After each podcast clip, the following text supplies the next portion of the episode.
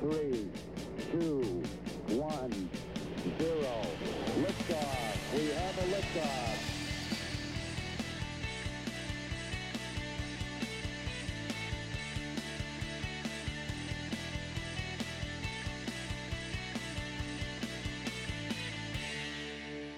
Manuel Trayero, Buenas. muchas gracias por abrirnos tu casa, tu estudio, No, no, mi casa, mi casa. tu casa y tu estudio, porque también trabajas desde aquí, ¿no? Sí, sí. Entonces, bueno, voy a explicar un poco, para la gente que no sepa quién eres, un poco los títulos, ¿no? Lo que se, lo que se encuentra en Internet. Eres periodista, fuiste periodista, sigues siendo periodista, pero ahora eres más, no trabajas para ningún tipo de medio tradicional, sino que escribes, escribes libros, has escrito muchos libros. Em, en su día trabajaste para La Vanguardia y colaboraste con El Mundo. Y también has salido en varios programas de televisión, de radio, que de hecho Laura y yo cuando hemos entrado hemos dicho, este señor no suena de haberlo visto en algún sitio.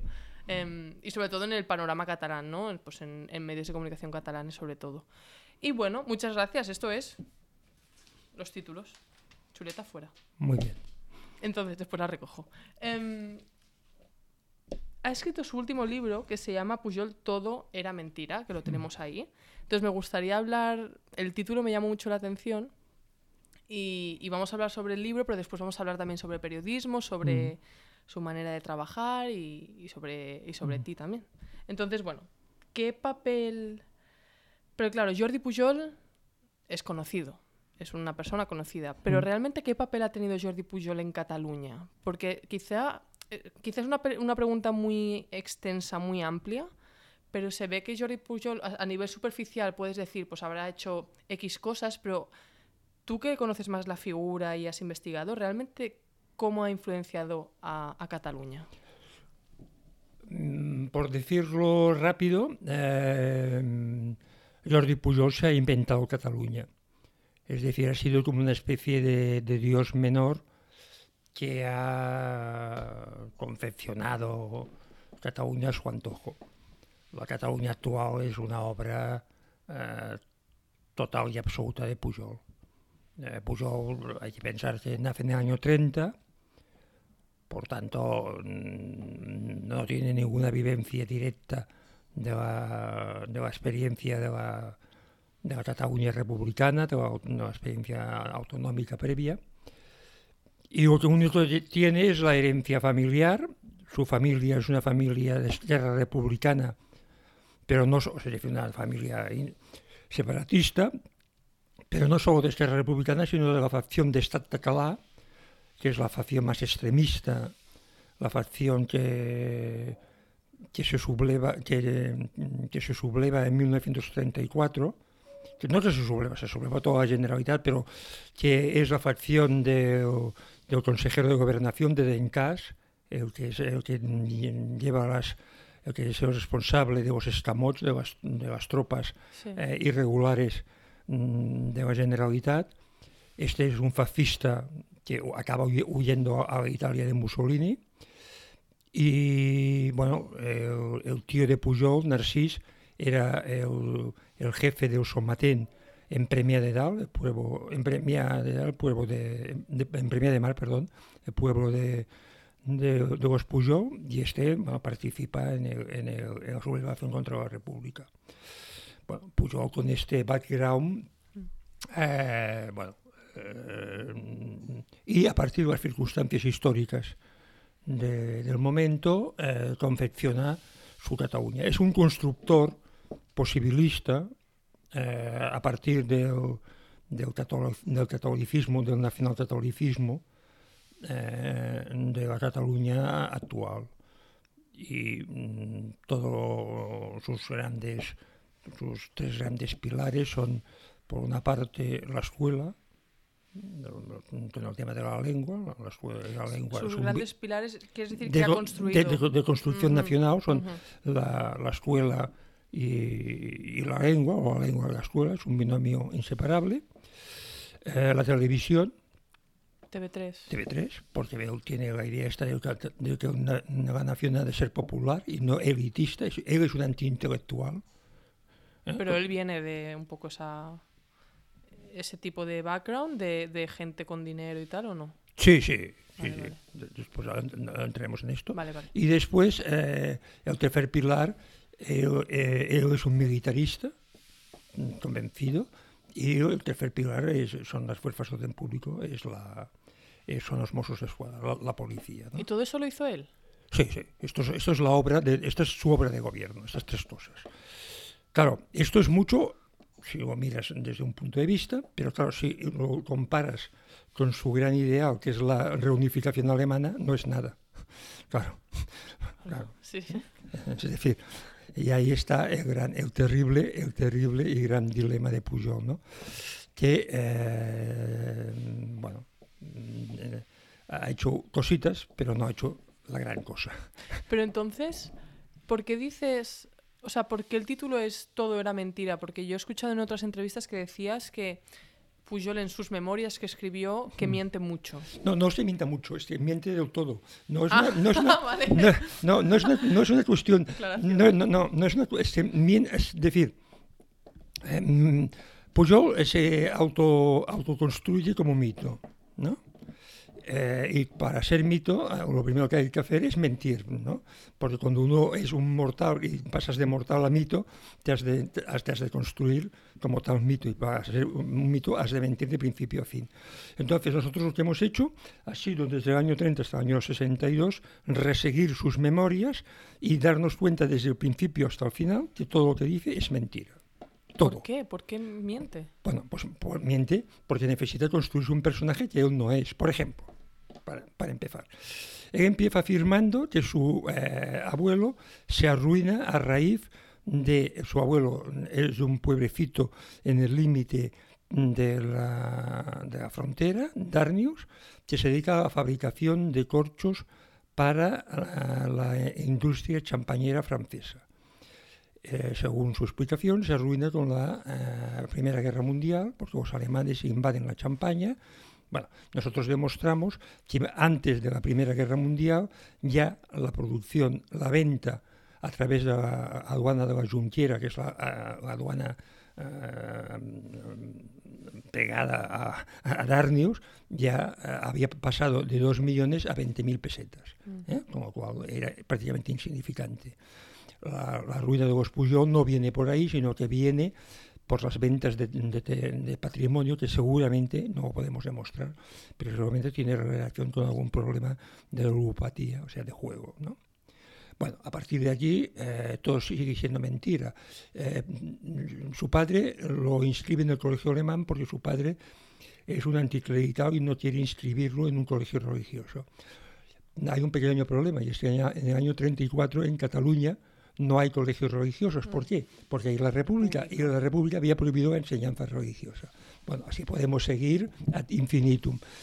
Para acabar, el día que Pujol entra en la prisión en Torrero, en Zaragoza, según él, ve, cuando trasladan de Barcelona a Zaragoza, ve la vanguardia que eh, John Fitzgerald Kennedy es designado por el Partido Demócrata candidato a presidencia de Estados Unidos. Es mentira. Aquel día Fitzgerald Kennedy no es designado. Aquel día la vanguardia, el, el, corresponsal de la vanguardia, habla de Kennedy como uno de los posibles candidatos. No, no es la designación, pero claro, a Pujol le va muy bien que el día que él entre en la prisión, Kennedy precisamente sea el, el, el próximo candidato. O sea, es por ese simbolismo. Todo, ¿no? o sea, todo, absolutamente toda la biografía es mentira. Pujol tiene una enfermedad, eh, una grave enfermedad psíquica a los 12 años. Confunde Jesucristo con Judas. ¿Qué significa eso? O sea, que, que- Tiene una enfermedad que le llevan al psiquiatra porque confunde a Jesucristo con Judas. Cuando ve la Sagrada Forma, o sea, la hostia, tiene imágenes eróticas a los 12 años. ¿eh? ya. Y todo eso, ¿cómo lo, o sea, cómo, porque también me he olvidado mencionar que Josep eh, también Sí, es coautor. Em, ¿Cómo habéis descubierto todo eso? O sea, porque Pues a, a base de pasarnos siete años investigando, siete años. siete años investigando, eh, visitando, eh, me parece que 14 archivos.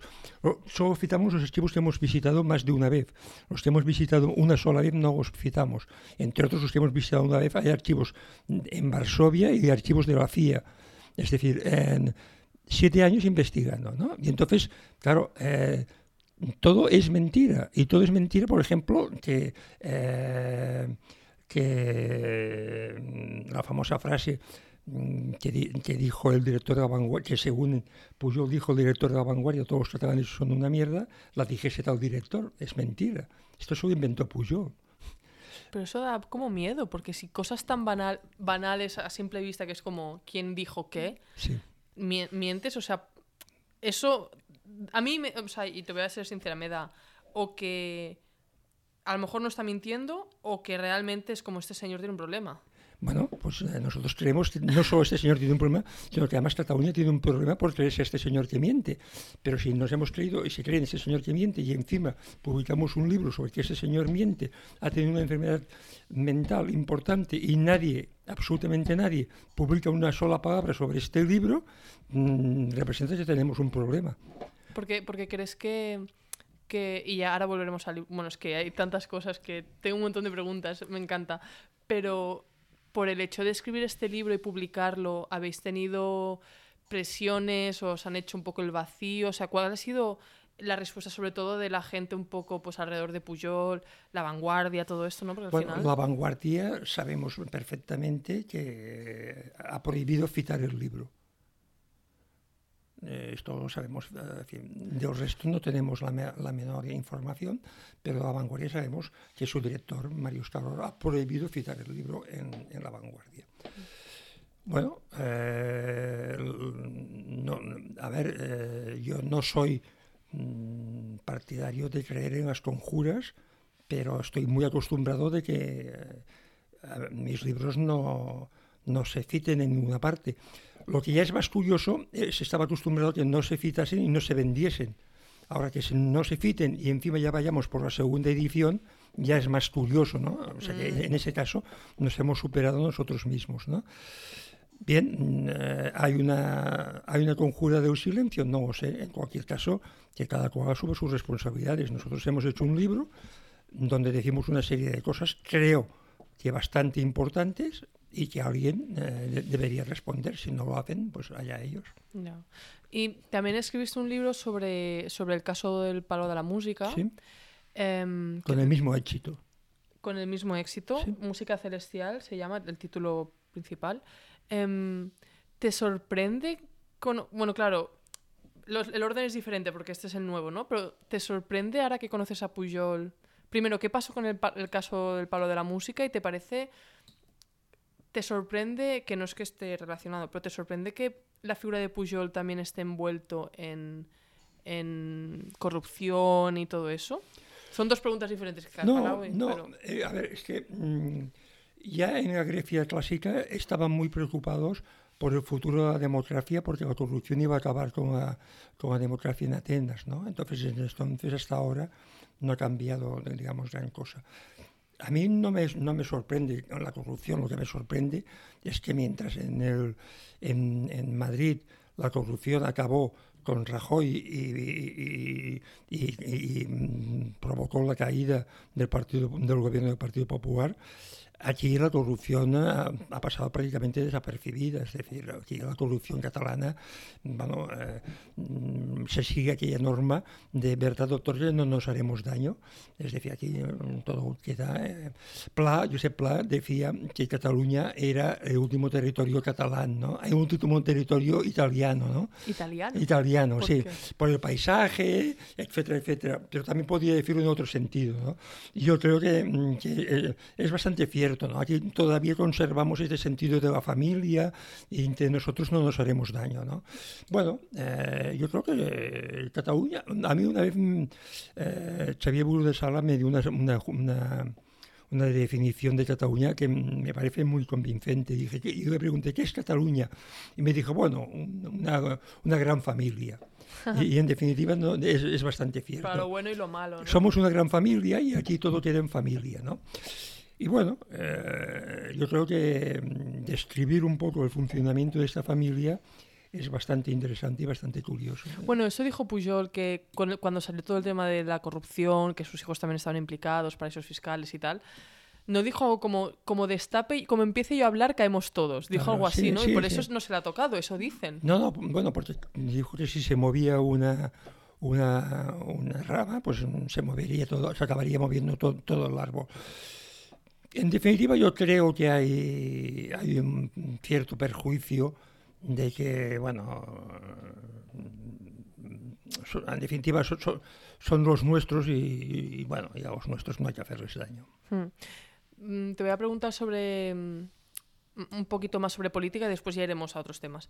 Em, entonces, ¿qué opinas, habiendo hecho toda esta investigación? Porque claro, ya no es solo has escrito un libro, sino tanto tú como Josep habéis hecho un montón de investigación. Claro, y ahora viendo toda la situación del independentismo en Cataluña y la situación política, ¿qué opinas de este tema, de la situación actual? Para mí, eh, a nivel personal, ha sido un, un gran trauma y un gran y un gran una gran crisis, ¿no? Porque es, es un- una situación como la del como la del judío alemán, ¿no? En los años 30, ¿no? Que de repente te das cuenta de que de que no solo eres alemán, sino que también eres judío. Es decir, una cosa que hasta aquel momento no, no, no habías dado ningún tipo de relevancia. Bueno, eras judío y eras alemán y no pasaba nada, porque bueno, estabas perfectamente integrado en una sociedad donde a este tipo de mm, este tipo de circunstancias no se daba ninguna relevancia, menos en el círculo en el cual tú te movías y en el tú vivías. Ahora resulta que, esta, que se produce un, acto de una extremada violencia, de una extremada violencia personal, que es que tienes que elegir entre dos identidades. ¿no? Has de elegir si eres eh, catalán o eres español. Y esto provo- provoca un- un verdadero, un verdadero Conflicto, ¿no? conflicto. Sí. ¿no? y, un, y un verdadero de- trauma. Mm. Yo creo que esto es, es terrible. Es terrible porque esto parte, mm, te parte como persona, te parte en las amistades, te parte cantidad de cosas y además hiere profundamente los sentimientos. ¿Tú crees, o sea, ¿tú crees que estamos en ese punto? Porque yo me considero ambos, catalana y, y también española, No, pero Yo, yo me- yo- tampoco... yo, yo me considero ambos, pero lo que es evidente es que hay gente que, eh, que cree que nos que nos que cree y, y, el- y el- y hay una presión Mm. en que debemos de definirnos de alguna forma, ¿no? Cosa que antes no pasaba. Sí, eso A- es verdad. a mí nadie, a mí nadie me... me- eh, yo, yo me acuerdo que, que hacía- yo siempre hacía broma, que eh, decía, yo ya vengo, cuando me preguntaban, yo decía, yo ya vengo autodeterminado de casa, ¿no? Decía yo, y decía, a sé, Sí. decía yo, era, era mi, mi definición, ¿no?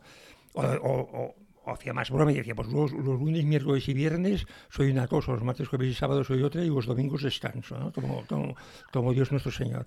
Bueno, pero ahora ya no se hacen ese tipo de bromas, ¿no? Es decir, ahora, em, ahora hemos llegado a un momento en que hay que, hay que definirse y hay, que, y hay un momento de ruptura, ¿no? De- de- de- y esto a mí me, me, me- un, un- un tremendo dolor eh, y una, una profunda tristeza, la, la verdad.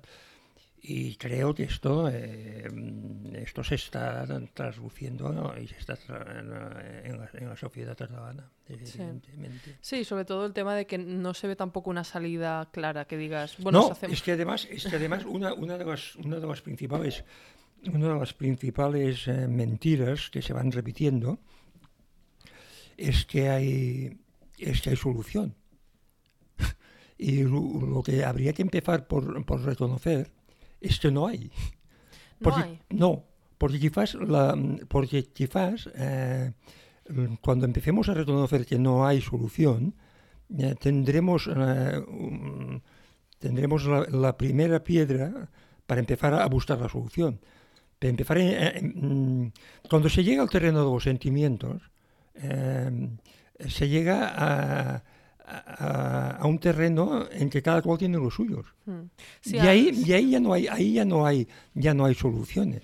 A mí, yo estoy de acuerdo y a mí lo que me preocupa sobre todo es el tema de, de que se, se está haciendo una política de identidad, como de, tri- de tribus, como triba- tribalismo, ¿sabes? En el sentido de que es l- yo contra ellos, el Ah. bando que sea, da igual, Ah, es- son esa, porque- esa cultura de, de identidad que se está pero jugando claro, ahora. pero es que el gran, es que el gran tema, es que el gran tema de, el gran tema del futuro son las identidades. Sí, y está pasando en Estados Unidos en las universidades Claro. con la izquierda de eh, racismo y tal, cuando al final es Claro. como hubo racismo, pero realmente, o sea, Ese gran tema del futuro son las identidades. totalmente, totalmente. Claro, tú- tú- tú- claro, eh, y, y para ello se, han- se han tenido que inventar una cosa bastante curiosa que es el antifascismo.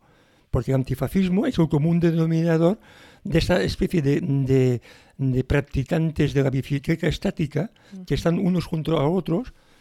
Entonces hay los, los que están pedaleando por la igualdad de género. Sí. Al lado los están pedaleando por los De eh, por los de la por los, por la- la- los inmigrantes eh, al lado los están pedaleando por, no sé, por los nacionalistas, al lado los están pedaleando por no sé qué. Y todos estos que están pedaleando mm, sin mirarse al de al lado, eh, ellos solitos sudando la camiseta, ellos solitos sin tener nada que ver con el de al lado, necesitan un frente común, necesitan un común denominador.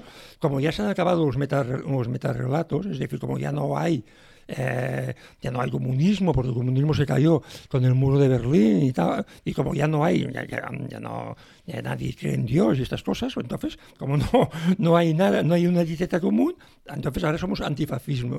Claro, y esto es el gran, es el gran, eh, el gran común denom- denominador. Pero el gran problema son las identidades. A mí, y además, es gracioso porque yo lo, veo sobre todo cuando, cuando escucho a gente de Estados Unidos y tal, que está muy claro lo que hizo el, el fascismo, los campos de concentración y tal, pero hay mucha gente que se declara comunista y no sabe sobre los gulags y Mm. no sabe sobre el comunismo, ¿sabes? Entonces, es, es un tema que quizá es, es peliagudo y también el tema de que eh, estoy de acuerdo en lo que dices con el tema de la izquierda. Yo me considero de izquierda 80% en general. Y yo creo que el Trump está, está mandando en Estados Unidos y probablemente volverá a ganar. Y la derecha está subiendo porque yo creo que la izquierda es lo que tú dices. Estamos como subdivididos y cada uno como en su tribu, en su política de identidad y no estamos... Yo creo que no hay un proyecto que un poco enamore como a la mayoría para que, Mm. para que a lo mejor Hillary o otra persona gane en Estados Sí, Unidos. eh, ¿sabes? lo, eh, yo, yo fui alumno de, de, de Josep Fontana, pero no, no alumno como ahora todos han sido alumnos de Fontana. Yo fui alumno del montón, es decir, yo iba a clase, tuve muy poca relación con Fontana y además eh, discrepaba mucho con Fontana, o sea, no, no, no, no tengo ninguna medalla. Pero recuerdo perfectamente que cuando, cuando le preguntaron a Fontana mm, cómo es posible que haya ganado Tr- Trump, Fontana contestó, a mí lo que me sorprende no es que haya ganado Trump, a mí lo que me sorprende es que hayan presentado a Hillary.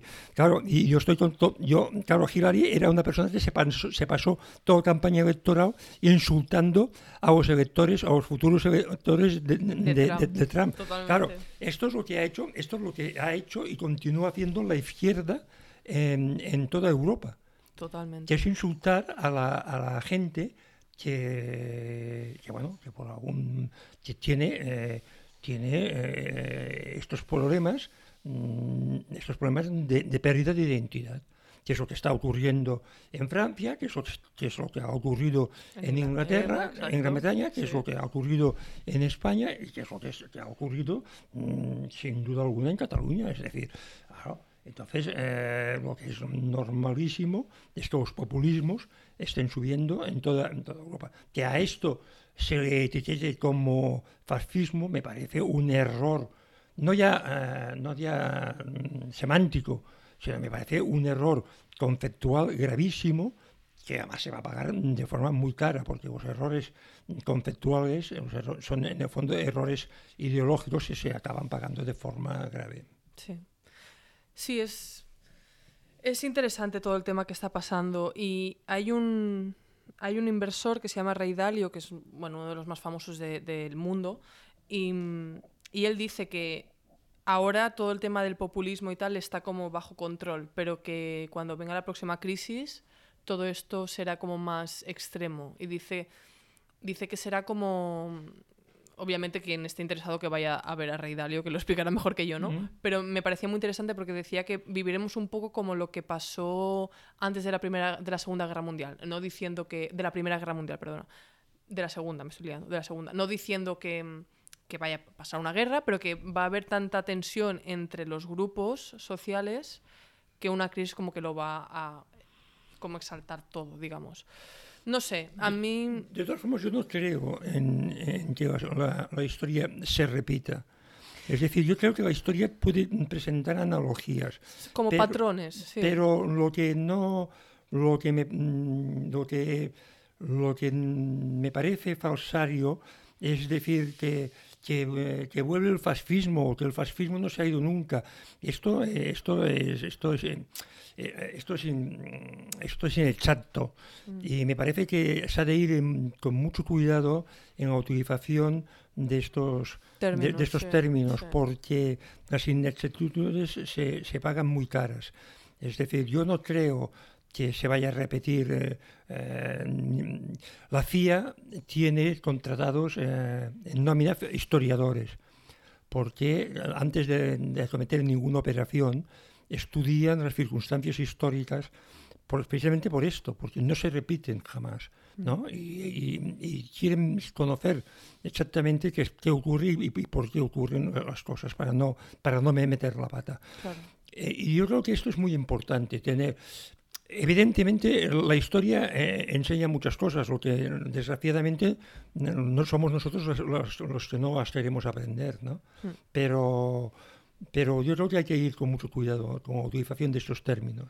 Sí, sí, sí, totalmente. Entonces, ¿qué opinas sobre todo este tema que hemos hablado de la política? ¿Qué opinas?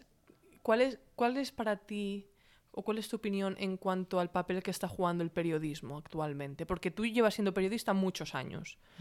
Habrás visto, sobre todo con el tema de las redes sociales y este cambio tecnológico, eh, habrás visto como varios mundos. ¿Qué opinas sobre, sobre cómo, cómo está el periodismo actualmente? Bueno, yo he sido un, yo he sido un, un periodista eh, un tanto, ati- no un tanto típico, un, un tanto anómalo, por, por decirlo así, porque estoy seguro que si sales y preguntas a, a periodistas, eh, ninguno, prácticamente ninguno me considerará un periodista. Yo he sido un bicho raro que por extrañas circunstancias at- aterricé eh, en la vanguardia y, y, bueno, me quedé en la vanguardia casi formando parte del mobiliario, ¿no? Y bueno, y estuve unos años en la vanguardia, pero mm, nadie, eh, nadie en su sano juicio me consideraría nunca un, un periodista. ¿no? Hombre, has escrito un libro Bueno, uno no, he escrito cuatro. Bueno, pero me refiero que escribes libros que son periodísticos. Sí, O pero, sea, ¿hasta bueno, qué punto? pero esto, pero esto, digamos, dentro, dentro de la profesión, a mí nunca se me ha considerado un, un periodista, ¿no? Mm. Sino más bien una, una, una, una extravagancia, ¿no? Eh, Sí, no, es, es- es la pura realidad. O sea, se me ha considerado siempre un cuerpo exógeno que, que, bueno, que lo mejor que, que podía pasar era que se, que se fuera lo antes posible y ya está. Eh, yo creo que yo creo en la, en la definición de periodismo de, de George Orwell, ¿no? Eh, que mm, periodismo consiste en publicar aquello que otro quiere que no se publique. Lo demás es, son relaciones públicas. Y esto ha sido mi idea y esto lo he llevado yo a, a la práctica siempre que, siempre que me han dejado. Y cuando no me han dejado me he ido. Eh, entonces, eh, el periodismo eh, hoy en día, eh, tal como yo lo concibo, el periodismo ha dejado de existir. Lo que hay, en- lo que hay son relaciones públicas. Es decir, la prueba la tienes que, por ejemplo, hay, ya hay páginas enteras de, diarios que están ya subvencionadas o patrocinadas por empresas comerciales. Esto, mm, si esto es periodismo, pues bueno, no sé, no sé qué es, pero vamos, no Que sé. es para que escriban tipo una entrevista al, al jefe de no sé qué empresa. Bueno, ¿no? esto es como, como los, los equipos de fútbol que llevan Sí. una camiseta con Sí. una publicidad. Bueno, Eso ya no, no- no sé, no sé qué es, ¿no? O, mm, yo, este, mm, en segundo lugar, yo creo que el periodismo es alguna cosa, es orden. Es un orden determinado, un orden en el cual se dan las noticias. Si pones cualquier mm, programa de radio, te pasan de una noticia local a una noticia eh, de una de- te dan una noticia de una fiesta de un pueblo y te dan a continuación una noticia de una desgracia en una fábrica en Siberia y a continuación te pasan a- te conectan con un, con las cortes en Madrid eh, aquí no hay ni orden ni concierto ni hay nada ¿no? el otro día en, en una página web de un, de un diario eh, leí la noticia de encabezaba a, a la derecha encabezaba la, la noticia de la muerte de un rapero de 24 años que, mm, cuyo nombre no me acuerdo, que debe ser una cosa muy importante. Pero, sé, que, no. que- pero, pero me pareció que, claro, que si esto era la noticia más importante de- del diario de referencia en Cataluña, mm, el que sabía de morir era yo. Porque ya, no, no, porque ya, ya no era mi mundo. Es decir, no, no, es que lo digo en serio, porque ya no, era, ya no es mi mundo, ¿no? Es decir, si el diario de referencia de Cataluña mm, coloca esta noticia, mm, yo, ya, ya- no es mi mundo. Entonces, claro, esto no, no, esto no es periodismo, esto es otra cosa. Esto son relaciones públicas, no sé. No, no, no, no, yo la mitad de las cosas no, no, no, no, no, no tienen ningún, para mí no tienen, no tienen ningún sentido. ¿Miras las noticias? No, para en absoluto. No, no, no miro las noticias, no veo la televisión eh, y no oigo la radio, salvo mm, alguna, al- alguna vez. Porque es que verdad, es que no me interesa. Es decir, no, no, no, no veo que me aporte nada. No veo que me, no veo que me, que me aporte nada.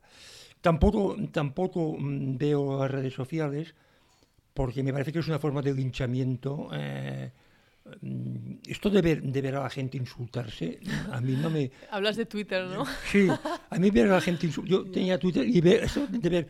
A, ver, a, mí, a mí, por ejemplo, a mí me colgaron una pancarta en, en un campo de fútbol que se leía Trayero al matadero.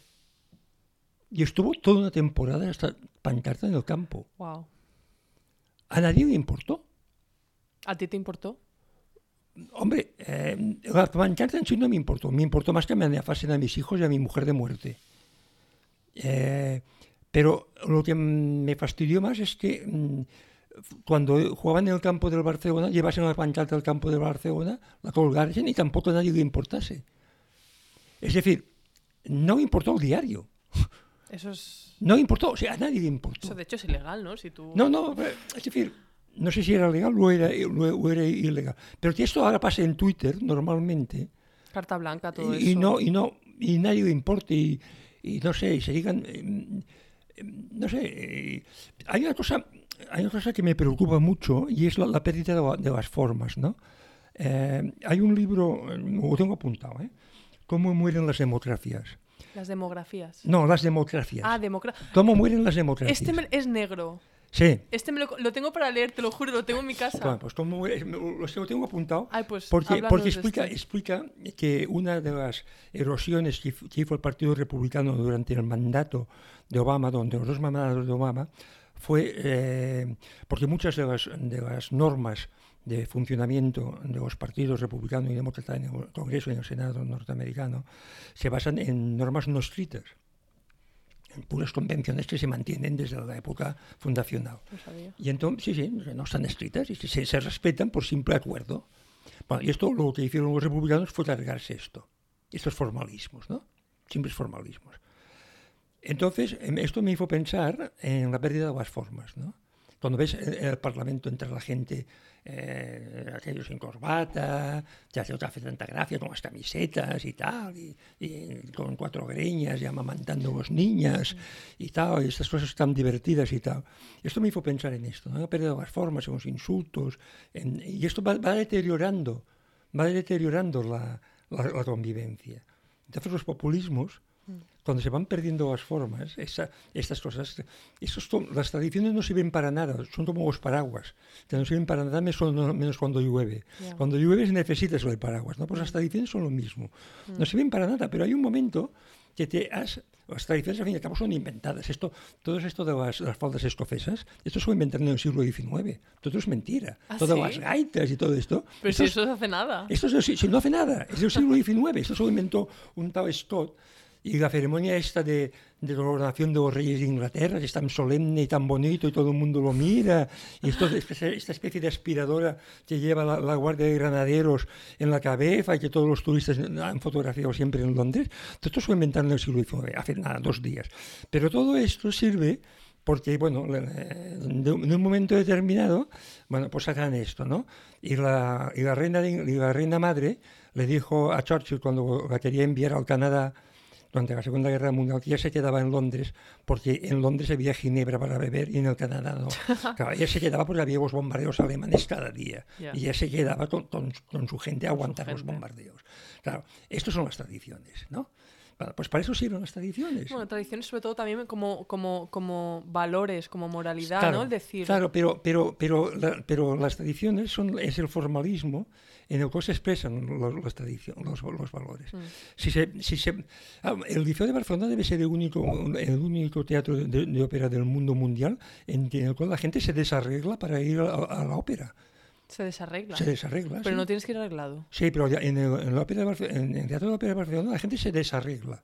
No Sí, entiendo. Sí, porque como les da, a los burgueses catalanes les da miedo que les da miedo que les tiren huevos y, les da, y Ah. les da miedo de que les roben las joyas, Ya, entonces se desarreglan. ¿eh? ya.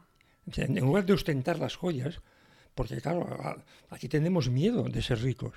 Claro, en Estados Unidos un rico es alguien que se ha ganado la riqueza legítimamente y causa admiración porque ha trabajado más que los demás, es más visto que los demás y tiene y, y- no y aquí no, aquí es vergonzante.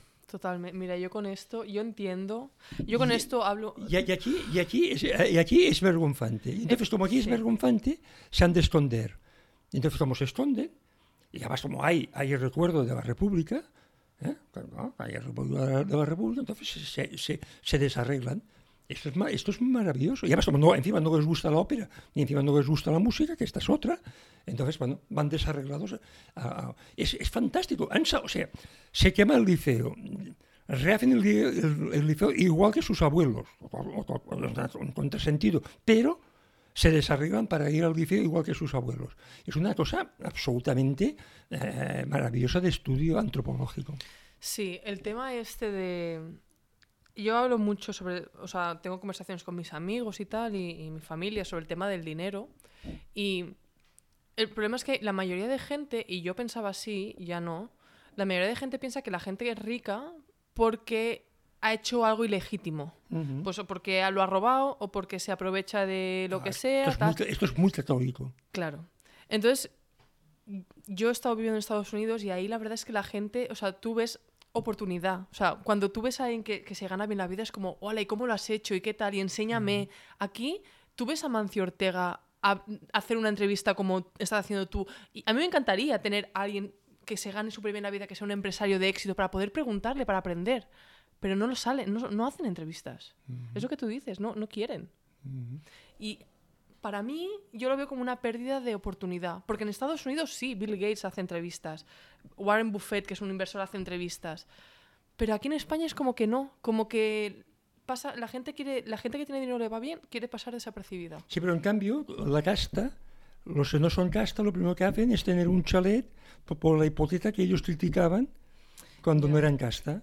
O sea, y, esto, y es lo realmente fantástico. Es decir, que cuando no eres casta, mm, criticas lo que vas a hacer cuando eres casta. Es, es una de las, contra- de, de- de- las contradicciones mm, palmarias de, la envidia Sí. española. ¿no? Sí, y sobre todo, O sea, a mí me, me encanta, por ejemplo, que Pujol, que toda la vida hace esta vida absolutamente espartana y monástica del bolígrafo este más barato, cuando va a declarar a la comisión sobre su supuesto dinero y tal, va con un reloj millonario, que ningún periodista capta. ¿Por qué se pone el reloj más caro que hay en el mercado cuando va a declarar a la comisión? ¿Por por, ost- por ostentación. Para demostrarles a los demás que son todos una pandilla de burros y que no serán capaces de darse cuenta de lo que está haciendo él. ya. Ya. Es, es, es, tan, tan, tan, tal su prepotencia que llega a esto. Es que domina, o sea, es como que ha dominado, ha hecho lo que ha querido, ¿no? Claro. Pero una pregunta, te- creo que eso te lo tengo que preguntar. Em, ¿Qué le dirías a la gente que diría que este libro es más, o sea, que plasma más vuestra ideología política que está, que y que no está basado en hechos, básicamente? O sea, que es más un libro político como podría ser las memorias de Pujol que lo mismo, ¿no? O sea, tú piensas que está basado en hechos, que es su vida, pero también tiene mucha, o sea, ¿por qué este libro es periodístico y no es em, un libro ideológico? No, porque, a ver, este libro es un libro eh, con mil, si no me equivoco, porque siempre me equivoco, 1045 notas a pie de página, donde se explica de dónde se saca la documentación. Hay muchas notas que se refieren a las memorias de Puyol, pero hay mu- muchas notas donde se justifican las afirmaciones que se hacen. Porque se explica de entrada que nosotros creemos, en, el- en la primera, en las primeras páginas, nosotros creemos que Pujol no es un demócrata, porque alguien que miente de esta forma no puede ser un demócrata. Y porque nosotros en ningún momento hacemos un escarnio político de Pujol, nosotros explicamos. Eh, no es un libro político, no es un libro que, que nos metamos con la ideología de Pujol. Pujol podía haber tenido una ideología, otra ideología y, mm, y haber sido exactamente igual de mentiroso. Es decir, mm, no es la ideología lo que, lo que hace mentiroso a Pujol. Es, Pujol quién es mentiroso. Las formas, ¿no? De Es, cómo- es decir, cuando, cuando Pujol eh, va a un colegio nazi, mm, va a un colegio nazi, no, no es que va a un colegio nazi porque eh, en el año 32 eh, Hitler eh, sube al poder en, en Alemania y el 50% del profesorado del colegio alemán en Barcelona es, eh, llega de Sí, nuevo. ¿Hasta qué punto eso, es, eso está dentro de lo que puede controlar Pujol en su vida, ¿no? O sea, también le pone, le pone en cualquier colegio que vas a decir, ¿no? Bueno, pero, eh, pero no justifica esto diciendo que eh, su padre le pone en un colegio porque no es religioso. Mm, y que no recibe ninguna influencia política de ese colegio. ¿Tú te crees que alguien que se pasa y que después de la guerra, en el 39, vuelve al colegio y que dice que no ha recibido ninguna, durante la Segunda Guerra Mundial, ninguna influencia del sí, colegio? no, hombre, está claro que... Sí, es más también las cosas que bueno, y- todo lo que esconde, ¿no? Más y, que- y después que no tiene ninguna relación con los negocios de su padre. Un tío que, un señor que eh, acaba la carrera en el 51 ¿m? y que en el 60, trabajando en un laboratorio de su padre, ya dice que manejaba dinero. Que estando en la cárcel en el 60 a su padre, le- estando él en la cárcel en el 60, a su padre, le cuando hace la policía un registro por evasión de divisas, a su padre le, le encuentran un sobre de un ciudadano anónimo que le envía 100 pesetas cada mes para su hijo. Empezamos con los sobres tan joven. No, no, no. A una- una- un señor anónimo, Sí. a su padre, le envía un sobre para su hijo. Mientras que el socio de David también, socio de su padre, le envía 150.000 pesetas de una cuenta en Suiza a nombre de Jordi Pujol. y eso era, eso era antes de que... Eso estás hablando cuando él ya era... Cuando estaba en la cárcel, año, Cuando él 1900 estaba en la cárcel. año 1960. Jordi Pujol O está, sea, en la- antes de entrar en la política así... Ah, Jordi Pujol está en la cárcel, Mm. por los hechos del Palau. ¿eh? 1960. Mm. Sus padres, es, su padre y su socio hacen una evasión de, de divisas a través de Andorra. Se dedican a la evasión de divisas. Es un negocio de Pujol, mm, Jordi Pujol, de, de Florenci Pujol y su socio eh, David Tannenbaum. Vale. De eso viven. Wow. No me gustaría vivir así. No sé. es- Pues de eso vivían. Sí, sí, sí. No, no. Está bien. Es una cosa que tengo que preguntar porque. Bueno, siempre está bien preguntar de los, de los dos bandos, ¿no? Mm, una pregunta más sobre ti. ¿Cómo es un día en tu vida? Es decir, ¿qué haces? Porque trabajas desde casa, me imagino, ¿no? Mm. Escribes libros. ¿Cómo, bueno, sí, qué haces en, en tu día a día? Un poco tus rutinas. Bueno, ahora me levanto, antes me levantaba muy pronto y escribía muy pronto. ¿A qué hora es pronto? No, me levantaba a seis o no sé si ponía a escribir. Ahora no, ahora me levanto un poco más tarde, más tarde a las ocho o algo así. Entonces, eh, por, ah, por la mañana mm, no escribo, pero no, no, no escribo. Es decir, no me dedico a, me dedico a, a resolver cosas, pero no, no me pongo a, gran- a grandes a grandes elucubraciones y esto más o menos desayuno y más o menos dura hasta la una. A la una hago deporte, más o menos. ¿Qué una- deporte haces? Bueno, pues hago, ahora hago cosas muy extrañas. Hago boxing, Ey, qué guay. hago pilates, ¿Haces pilates? sí, y hago, y hago corro, hago cinta, hago pesas, Entonces cada día vas cambiando. sí, y después ah, salgo a caminar, y, bueno, voy haciendo cosas, voy a piscina. ¿Cuánto, por, qué, por qué es importante para ti el deporte? ¿Por Porque qué he hecho, haces he hecho- deporte? he hecho desde los 30 años, he hecho mucho, mucho deporte. Eh, he hecho maratones, he subido montañas, he hecho, he hecho mucho Hombre, se te ve en forma, ya te lo he dicho. Eh, tendré una muerte muy sana. Claro, bueno, esa es la idea, ¿no? O sea, no puedes evitar la muerte, pero por lo menos que pase Y- bien. eh, y después eh, como, eh, me gusta hacer la siesta, lo que pasa es que cada vez la hago menos, pero me gusta hacer la siesta. Y por la tarde, sí, por la tarde me pongo y ya toda la tarde eh, escribo. Escribes por la tarde. Sí, sobre todo la tarde, se- se- seguido. Por Sin no- parar. No, no tener interrupciones. Eh, ceno pronto, ¿A qué hora? siete, siete horas. Como siete- yo. Siete, sí. Yo ceno a esa hora también y la gente se ríe de mí. Sí, Eh, yo ceno a 7 y entonces de 7 a, a 10 procuro leer. Tres horas. Sí, leer. ¿Y qué, cómo, cómo eliges los libros? O sea, ¿los eliges de lo que te viene, lo que te apetece o...? Mira, va, va por... No, eh, me marco temas. O sea, mm, leo, pero más que leer es estudiar. Leo con lápiz y subrayo. Lees con lápiz y, Y subrayo. subrayo. O sea, vale, entonces, ¿lees cosas que te ayudan a tu trabajo que Sí. estás escribiendo o No, lees por no. placer? Pero leo cosas, mm, no, mezclo. Vale. Mezclo, leo cosas, mm, mezclo. Cuando estoy muy saturado, eh, mezclo. Pero leo cosas, subrayo y a veces estas cosas que subrayo me las copio aparte. Vale, o sea, lees en físico, con libro físico, nada Sí. de ebook, No, no. y entonces subrayas y después en el, durante la lectura vas haciendo las notas aparte Sí. o al día siguiente. Sí, sí, y voy tomando notas y voy, pero vamos, voy trabajando. Vale, y vale. después, eh, y a veces cuando estoy, nunca leo novelas, No lees ficción. nunca. Como yo. Creo como Pla que a partir de los 45 es una pérdida de tiempo. Como, y mira, y- mi, pa- mi madre siempre dice, pero lee ficción. Y digo, no, no me, o sea, siento No, que, no. que me estoy perdiendo algo que podría Sí, estar leyendo, sí, ¿sabes? sí, y que me ayudaría. No, a partir de los, no, no. Leí mucho de joven, muchísimo, Sí. eh, y me, y me, me leí, digamos, llegué hasta el boom, hasta el boom latino de los sudamericanos, y ya a partir de aquí ya no. Y ya, pero... ya ni a prou. Mm. Y, y, no- y ya no. Y, y después, eh, bueno, y oigo, y oigo música clásica. Música clásica. Sí. ¿Siempre te ha gustado o ha sido No, una cosa...? No, yo la odiaba eh, gracias a Franco porque eh, a durante Franco. sí, porque durante Semana Santa solo se podía oír música clásica. ¿Ah, sí? Sí. Esto, sabía esto los jóvenes no, claro, esto os lo habéis perdido. Eh, no, solo había, solo había cine de, de romanos y de, y de- y de Semana Santa y solamente había música clásica.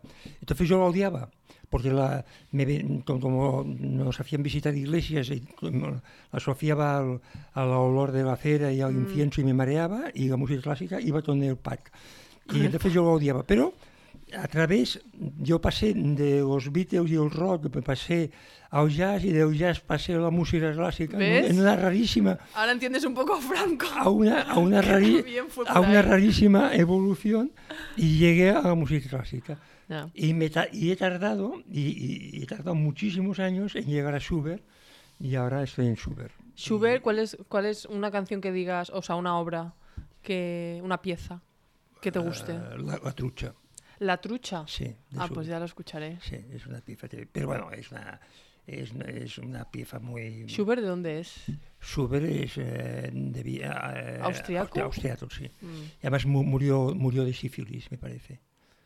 Sí, sí, sí, me parece que murió de sífilis. Sífilis, ¿qué es? Me suena como una sí. enfermedad antigua, pero no sé Sí, sí. exactamente qué es. Pero, pero, pero bueno, cambia de, cam- va con el horario, ¿eh? porque por las mañanas necesito back. Sí, Back. Sí, es un poco, es un, ya sé que es un poco así, eh, es un poco así tontería de viejo, pero por la mañana va, sí, y tal. Pero bueno, pero yo soy como Duke Ellington, ¿eh? Que decir que hay dos tipos de música, la buena y la otra, ¿eh? O sea que a, a mí, a mí- O sea, te, te- te cuesta no, escuchar para mí nuevas. James Joplin, mm, no, no.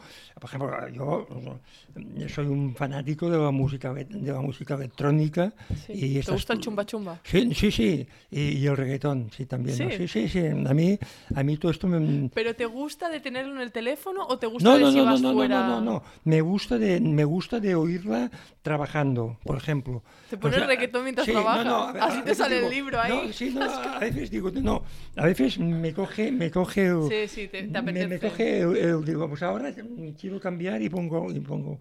y Claro, es para el cerebro, ¿no? También para que Sí, vaya... Sí, sí, sí. No, no, me, me pongo por, por- por cambiar y, y sí. Lo que no me gusta es trabajar de noche, ya. ¿No te gusta? No, ya no.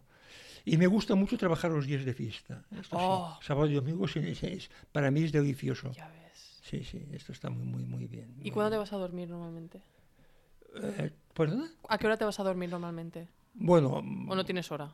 no, no, sí, sí, pronto. Yo soy de dormir pronto y... eh, si te levantas sí, a las seis. Sí, sí. a- a- a- es raro que no a la una no, no, no esté dormido ya. ¿Y qué, qué, qué actividad deportiva has hecho en tu vida que digas, wow, estoy muy orgulloso de haber hecho eso? No porque has dicho que has hecho maratones y tal. ¿Hay algo así que digas, algún reto deportivo que hayas... A subir el Kilimanjaro. Subir el Kilimanjaro. Sí, Wow. subir el Kilimanjaro, sí. Que, es- que no es tanto como parece. Y Bueno. también y también hacer la hacer la Pero Kilimanjaro no es la montaña más alta de África. Sí, pero bueno, pero, pero no, no, bueno, pero no es, pero es fa- es facilona. Eh, pero lo que, mm, y lo que también me gustó muchísimo fue hacer la, la maratón de Nueva York. Has hecho la maratón de Nueva Sí. York. Guala, ¿es verdad que para, para apuntarte, para que te dejen participar, tienes que como tener ya, como haber corrido bastante y tal? ¿o No, bueno, en, en mi época no tanto. Era, era cierto, pero no tan, no era tanto como No ahora. era tan estricto. No era- sí, era, pero no tanto como ahora. No, ahora ya es más. Ahora ya casi es, bueno, eh, bueno, ¿Y con qué edad la corriste? ¿eh? ¿Con qué edad la corriste? Con 40 y algo, con 40 y muchos. O sea, bueno, es cuando sabe correr, ¿eh? no se puede correr de muy jovencito. Con 40 Sí, y dicen que como que no gana, o sea, que cuanto más mayor Sí. vas ganando más profundidad, o sea, más resistencia, Sí. dicen. Que los corredores como que entre los 30 y los 40, 30 50 es cuando Mm. puedes a Sí. nivel de correr así. Pero ahora, ahora no, no, no, no correría. ¿eh? No me gusta ahora, el ambiente que hay no me gusta, es demasiado competitivo. Ya. demasiado. Bueno, lo Antes, antes era, era, bueno, todo, eh, to- todo, eh, todo antes, ¿sabes? Es la nostalgia que es una, que es una chorrada, pero bueno, es, es Bueno, es normal, si has vivido eso. el antes, pues es normal. No, pero el antes no es mejor que el ahora, esto es una tontería. No, hombre, esperemos que no, es que si no, ya ves. No, no, pero que esto, esto es, una, es una estupidez, ¿no? Porque antes era tan, era tan, tan chorra como el ahora, ¿no? O, o tan bueno como es ahora como el antes. ¿no? ¿Tú crees que el hacer deporte te, te ayuda también para la cabeza? Es decir, como, es, como todo tu trabajo es intelectual, ¿el hacer deporte te ha ayudado a pues, escribir mejor y ser mejor en tu trabajo o no? El, el hacer deporte te ayuda a ser menos chorra. A menos, menos chorra. a ser menos chorra, te das cuenta de que, de que eres menos, de que todo cuesta más de lo que te, mm, bueno, te, te hace, te hace más vulnerable. Y yo creo que esto de autoestima y todas estas tonterías que se dice del deporte, que de autoestima y tal, a mí yo siempre he dicho lo mismo, que a mí lo que más me gustaba de todo esto, de las carreras y las montañas, era la cerveza del final. ¿no? Claro, el todo lo demás, eh, lo demás, toda esta épica de la montaña y tal, a mí lo que más me gustaba era la cerveza. ¿no? Eso que yo era bastante tofudo, ¿eh? Cuando sabía de subir una montaña. Mm. Hombre, yo era, has hecho lo que yo has era de hecho. los- yo era de los que me empeñaba en que sabía de llegar sí o sí. Pero, pero yo no he tenido nunca esta, esta épica de la. De superar tus límites y no sé qué. No, no, eso Ya. me, me de la autoayuda y que la montaña te hace mejor y esas tonterías. Bueno, yo no he sido nunca. de Bueno, o sea, a lo mejor no lo piensas, pero No, y quizá- además, y además eh, a mí una cosa que me, me, me saca bastante de quicio es esto de, de- de la velocidad traspasada a la montaña, ¿no? Esto de que ahora sabe correr por la montaña. Ah, como el Killian Jornet. Sí, que además lo conozco muchísimo porque yo, mm, uno- bueno, mi, mi guía durante muchos años fue su padre. Ostras. Y yo a Kilian lo, lo conocí de pequeñito, de muy pequeñito, y a su hermana también. Wow. Y es, es un superdotado y es muy buen chaval, y pero, no- pero no comparto, no comparto sus, sus teorías. Que es muy buen chaval, pero no comparto sus teorías. Sí, bueno, al final cada uno tiene sus motivaciones. Y hablando de libros, ¿has comentado el de cómo mueren las democracias? Sí. Em, ¿Algún otro libro que haya regalado mucho, em, que haya regalado mucho, que te haya cambiado o que recomiendes? Mira, a mí me cambió mucho eh, eh, Josep Pla. Mucho porque yo aprendí a leer en catalán con los libros de Pla. Yo, yo era castellano, yo, mi, mi familia hablaba siempre en castellano y yo en el colegio eh, teníamos un cura vasco que me acordaré toda la vida, y iba a los escolapios de Balmes, está aquí al lado, que era, era un colegio en mi época bastante divertido, porque esto era, era como los años 60 y, y- y los curas llegaban, llegaban por las mañanas todos con unos moratones. Sí, llegaban todos los curas con unos moratones, ¿Cómo? con moratones, sí, con moratones, con la cara amoratada. Ah, Y decías, bueno, ¿y esto es do- donde, claro, nosotros nos sorprendíamos mucho porque éramos pequeños pero no éramos tontos. claro. Claro, y nosotros veíamos, ¿pero de, de- de dónde viene? Claro, estos venían, pobrecitos míos, de unas manifestaciones de curas ante jefe- jefatura. Y les habían pegado una mar de hostias. ¿Qué dices? claro, y, y los curas venían todos, eran todos una pandilla de rojos y venían todos de, de gasmanis, ¿no? Y entonces, eh, Wow. Claro, eran uno, eh, claro, era, era una cosa rarísima, ¿no? Ver los curas. Y, claro, y era, entonces teníamos un cura vasco que se llamaba Ascafíbar, que me recordaré, to- toda, me acordaré toda la vida, que daba clases de catalán. Y yo me apunté a las clases de catalán, ¿no? Y, y era una cosa muy, muy, muy, muy simpática y muy divertida. Porque claro, yo no tenía ni idea de catalán, ¿no? Y, nos- y- y entonces este hombre nos iba enseñando a hablar, y entonces me aficioné a hablar en catalán, porque yo no hablaba en catalán. Y empecé a hablar en catalán con gente que no, que nunca había hablado en catalán, ¿no? Y, y bueno, fui un poco y tal, y entonces, no sé cómo fue, cayó un libro de, de Josep Pla en mis manos y empecé a leer a Pla en catalán. Y bueno, pareció una cosa absolutamente eh, maravillosa, maravillosa, porque era, era, era todo, todo, era como translúcido, ¿no? Se, se- se leía con una, con una facilidad asombrosa. Pero antes era, antes estaba permitido que los, que los curas te diesen catalán. No, pero como en, aquel colegio no había nada pe- permitido, Ah. porque como eran todos una pandilla de, de rojos y no, no, no, no, no, hombre, te- diré, te diré que, no, no, las clases eran en castellano, pero como no, no había nada permitido, porque las, eh, las clases de formación del espíritu nacional, el, el, el profesor, que era un falangista, se llegó a sacar en clase la pistola, imagínate, y perseguía alumnos con la pistola, y los exámenes el cura se ponía con, la- con el diario así delante, y la gente se copiaba, y no sé, bueno, o sea, de permitido no había bastantes pocas cosas en aquel, en aquel colegio. Qué colegio más chulo. No, porque, claro, porque era, eh, claro, eh, era, Era resistencia. Era la época, eh, Claro. claro, estábamos en plena ebullición, ¿no? Claro. Y los curas estaban en plena, en plena, en plena ebullición.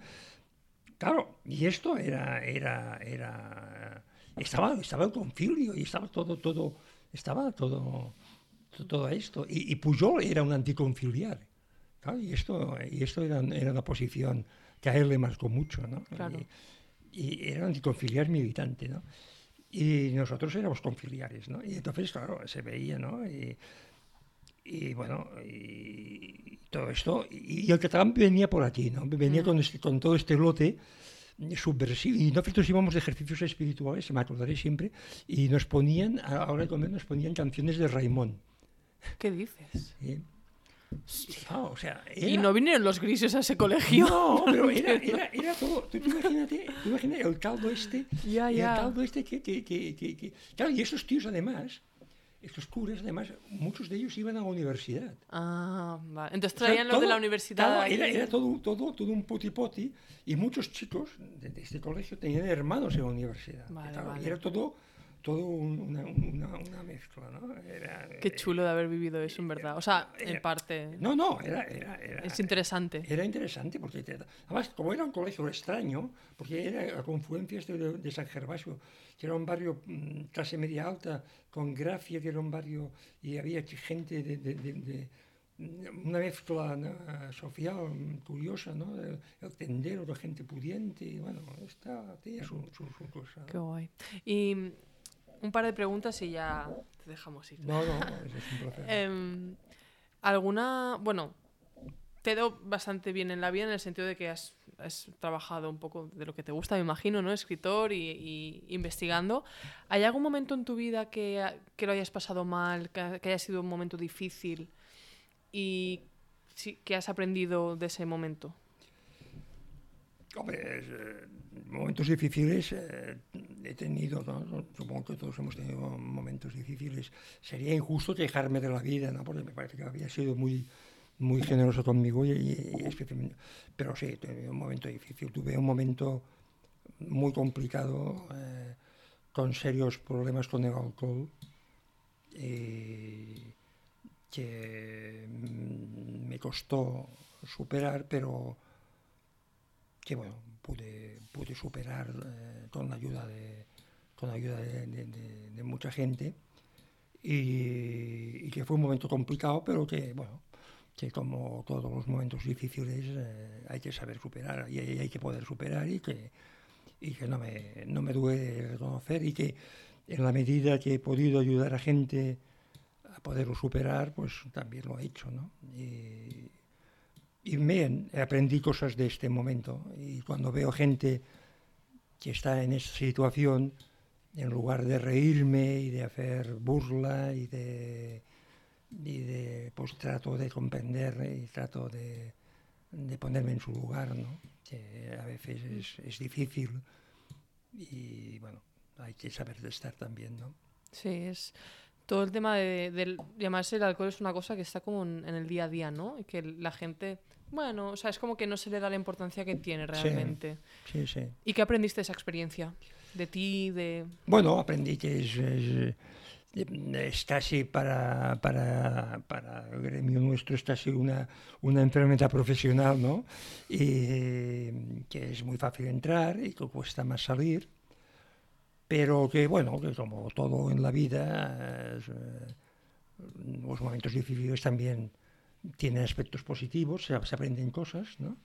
Se aprende a reconocer a los amigos, se aprende a saber quién está a tu lado y quién no está, se aprende a, a ver eh, aspectos positivos y sobre todo se aprende a, a estar al lado, a ver que también hay gente que, que pasa dificultades y que hay un aspecto de estas dificultades que bueno, cuando ves a la gente que, que duerme en la calle, la gente que pide limosna, que pasamos al lado y no los miramos, los borrachos, que nos apartamos de ellos, mm, que nos parecen seres eh, patéticos y seres eh, mm, que no valen nada humanamente, pues también son personas humanas, como diría Carmen Sevilla, ¿no?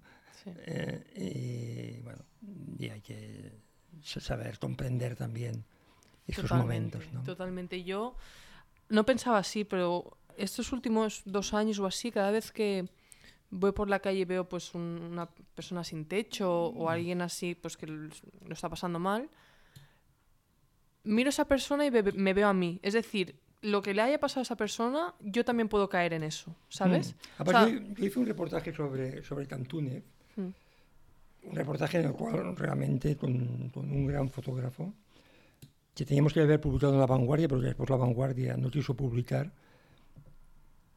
un reportaje en el cual realmente pasamos mm, situaciones realmente complicadas, dejémoslo aquí, y es, es tremendo ver cómo eh, cualquiera de nosotros puede estar en esa circunstancia. ¿no? Exacto. O sea, solo necesitas los ingredientes adecuados en el momento Sí, adecuado sí. para que tú caigas en ese agujero negro. Sí, sí. Y no puedes salir. no, no, y, y además no, ni son ni son tontos, ni son No, ni son delincuentes, ni son nada. ¿no? no. Son simplemente personas que se han encontrado ahí y que por una serie de circunstancias y que ahí están, ¿no? Totalmente. Y, es- y yo creo que eso, yo no he sufrido de alcoholismo o, lo- o problemas con el alcohol, pero por ejemplo sí que en Nueva York estuve en una época y, y tuve una época no depresiva, pero bueno, estuve ahí en el límite. Y yo creo que cuando pasas una época así, donde, donde tú mismo tiene, ves, pues tienes un problema, el que sea, cuando sales ves como que es que le puede pasar a todo el mundo. Es que no es una cosa que digas esta persona porque bueno, es un sin techo y tal. No, no, es que esa persona puede ser tú si los ingredientes se dan. O sea, totalmente. Totalmente. La última pregunta. ¿Qué consejo le darías a tu yo de 25 años? Un poco para así... Uy, Ya, es una, es una pregunta un poco abierta, pero bueno. a mí yo de 25, cuando yo tenía 25 años acababa de volver, porque hice el servicio militar muy tarde, porque quería acabar la carrera antes, y acababa de volver ni más ni menos que del, del Sáhara, en acababa de, de volver del Sáhara, ac- acababa de morir Franco, eh, era- sí, porque era el año 76, Franco había muerto en, en noviembre de 75, acababa de volver y volvía a una Barcelona que para mí era irreconocible. Yo me había ido en nada menos que en julio del 75 y volvía en, en el 76 y para mí Barcelona era irreconocible ¿no? Guau. en, en- en un año. Se había cambiado todo. ¿Cómo?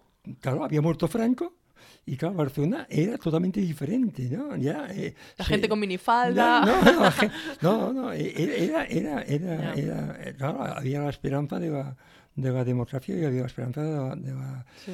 ah, se abría, se abría un, un mundo, un mundo de, claro, cuando ahora sientes y oyes despoticar de la transición, es que, claro, se te abren, se te abre el alma, ¿no? Piensas las esperanzas que teníamos nosotros en aquel momento y piensas lo, lo que se consiguió y lo que costó y los muertos y la gente que dio la vida por aquello en aquellos momentos y piensas lo que los sufrimientos y las ilusiones que hubo en aquellos instantes que bueno yo creo que en fin eh, eh, que el Señor solo sepa perdonar nada más Sí.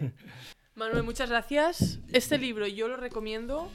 No me lo he leído entero aún. Estoy, bueno. estoy, o sea, lo he ojeado, pero estoy a la mitad. bueno bueno Em, también de Josep, que nos puso en contacto. muchas gracias Y muchas gracias, yo lo recomiendo. Gracias, Gracias. Manuel.